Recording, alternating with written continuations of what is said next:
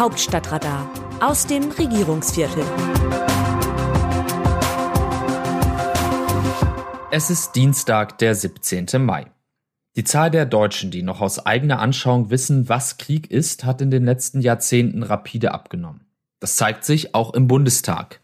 Zwischen 1990 und 1994 gab es 464 Abgeordnete, die 1944 oder eher geboren waren, also im Zweiten Weltkrieg oder davor. Ein Abgeordneter war sogar noch vor Beginn des Ersten Weltkrieges zur Welt gekommen.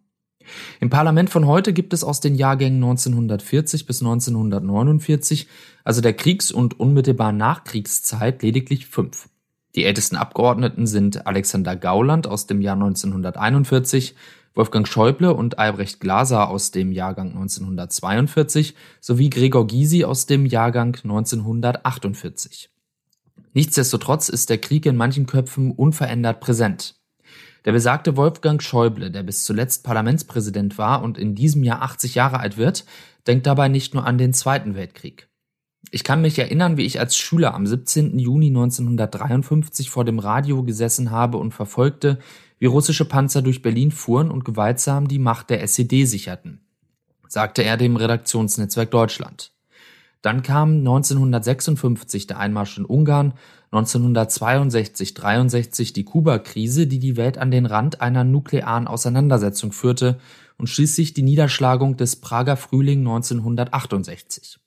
Erst im Zuge der Entspannungspolitik der 1970er Jahre sei das Gefühl der Bedrohung allmählich gewichen, so Schäuble, und wir alle hatten spätestens nach der Wiedervereinigung die große Zuversicht, von Freunden umzingelt zu sein, wie es der damalige Bundespräsident Johannes Rau formulierte. Das Fazit des Christdemokraten wirkt angesichts seiner Lebenserfahrung umso schwerer. Der brutale Überfall Putins auf die Ukraine erschüttert mich, sagt er. Ich habe es zu meinen Lebzeiten nicht mehr für möglich gehalten, dass der Westen eine solche Bedrohung durch Russland ausgesetzt werden würde. Dabei war es Wolfgang Schäuble, der den Einigungsvertrag zwischen der alten Bundesrepublik und der DDR aushandeln und damit eine Spur des Zweiten Weltkriegs beseitigen half, die deutsche Spaltung. Eine sehr viel frischere Kriegserfahrung haben Bundestagsabgeordnete mit dem sprichwörtlichen Migrationshintergrund. Einer von ihnen ist der Grünen-Vorsitzende Omid Nuripur, 1975 in der iranischen Hauptstadt Teheran geboren. Er verbrachte die ersten 13 Jahre seines Lebens dort und ging unter dem Eindruck des Krieges zwischen dem Iran und dem Irak 1988 mit seiner Familie nach Deutschland. Der Krieg ging mit. Schon vor Jahren erläuterte der 46-Jährige in einem Interview, was das heißt. So habe er einst mit seiner Frau das Zimmer für das gemeinsame Kind einrichten wollen. Sie wollte das Kinderbett unter das Fenster stellen, er nicht. Die Vorstellung, dass das Bett unterm Fenster stehe, hat mir immense Angst gemacht, sagte Nuripur, weil Fenster zerbrechen können. Deshalb seien Fenster damals in Teheran so gesichert worden, dass die Scheibe nicht zerspringt, wenn die Druckwelle kommt. Erlebnisse dieser Art säßen so tief drin, dass sie nicht verschwenden, sagte der Grünchef. Im Krieg aufwachen ist eine Last fürs Leben. Ähnlich geht es Bijan Jir Sarai. 45 Jahre alt und seit kurzem FDP-Generalsekretär. Auch er stammt aus dem Iran und wird gelegentlich an den Golfkrieg erinnert, vorzugsweise Silvester. Auf einer Silvesterparty, etwa zur Abi-Zeit, sagte ein Freund zu mir, ich solle nicht so viel trinken, wenn es mir doch offensichtlich nicht bekommt, sagte Djesarai kürzlich der Wochenzeitung Die Zeit. Nur war mir nicht übel vom Alkohol, sondern vom Geräusch der Böller und der Raketen. Durch die Geräusche kamen meine Erinnerungen an den Krieg mit voller Wucht zurück.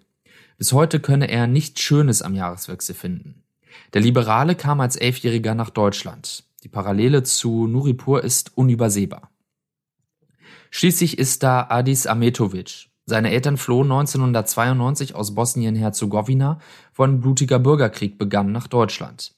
Der Sohn stammt aus dem Jahrgang 1993, hat den Krieg also nicht selbst erlebt, dafür aber das Bangen der Familie, ob sie abgeschoben würde oder nicht. Wir hätten in ein Land zurückkehren müssen, das vom Krieg zerstört war, sagt er. Es war der heutige stellvertretende SPD-Fraktionsvorsitzende Matthias Miersch, der als Anwalt in einem zähen Kampf dafür sorgte, dass die Familie Ametovic bleiben durfte. Und als Vorbild dazu beitrug, dass der 28-jährige Adis Sozialdemokrat wurde und im Herbst ebenfalls in den Bundestag einzog. Heute sitzen beide in derselben SPD-Bundestagsfraktion. Es ist ein Happy End der besonderen Art. Gut möglich, dass in gar nicht so ferner Zukunft Menschen im Bundestag sitzen, die unter dem Eindruck des russischen Angriffs auf die Ukraine zu uns geflohen sind. Sie werden ihre Geschichten mitbringen. Bittere Wahrheit. Heute Abend trinke ich Pilz, weil ich morgen früh um sechs schon einen Flieger haben muss nach Berlin. Karl-Josef Laumann, NRW-Gesundheitsminister, am Sonntagabend bei der CDU-Wahlparty auf die Frage eines WDR-Reporters, wie er es an diesem Abend mit dem Schnapstrinken halte. Früher, so heißt es, sei manches anders gewesen. Das mit dem Alkoholkonsum zum Beispiel. War ein Gläschen nach der Arbeit auch im Regierungsviertel noch an der Tagesordnung, so ist das politische Personal längst auf Fitnessstudio umgeschwenkt. Im heimischen Kühlschrank steht kein Bier, sondern Hafermilch. Statt Fleisch gibt's Gemüse auf dem Teller ist besser fürs Klima und die Figur. Das ist die bittere Wahrheit. Karl-Josef Laumann, schlitzohriger Christdemokrat vom Arbeitnehmerflügel, passionierter Münsterländer und Gesundheitsminister in Düsseldorf, war da schon immer anders und ist es geblieben. Er darf auch anders sein. Am Abend eines Wahlsieges muss er es sogar. Sonst wäre Karl-Josef Laumann nicht mehr Karl-Josef Laumann. Wie sehen andere Nationen Deutschland?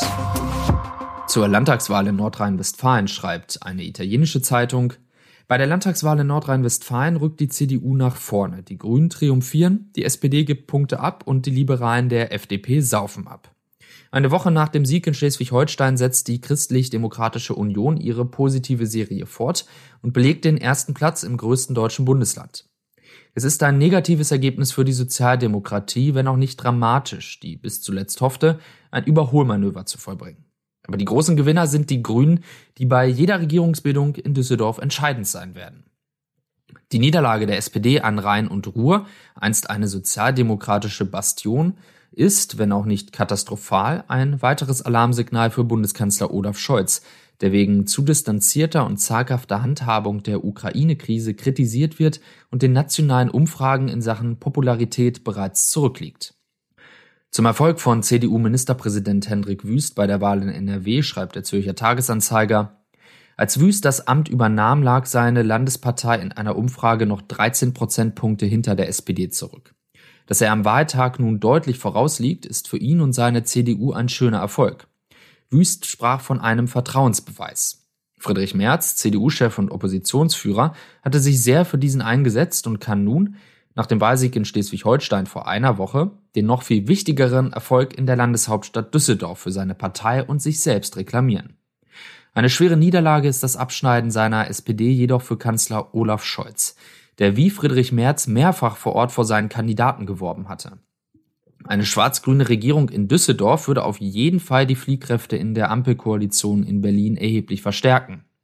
In Fragen der Corona-Politik und des Umgangs mit dem Krieg in der Ukraine lagen die Grünen in den letzten Wochen oft näher bei der Union als bei SPD oder FDP.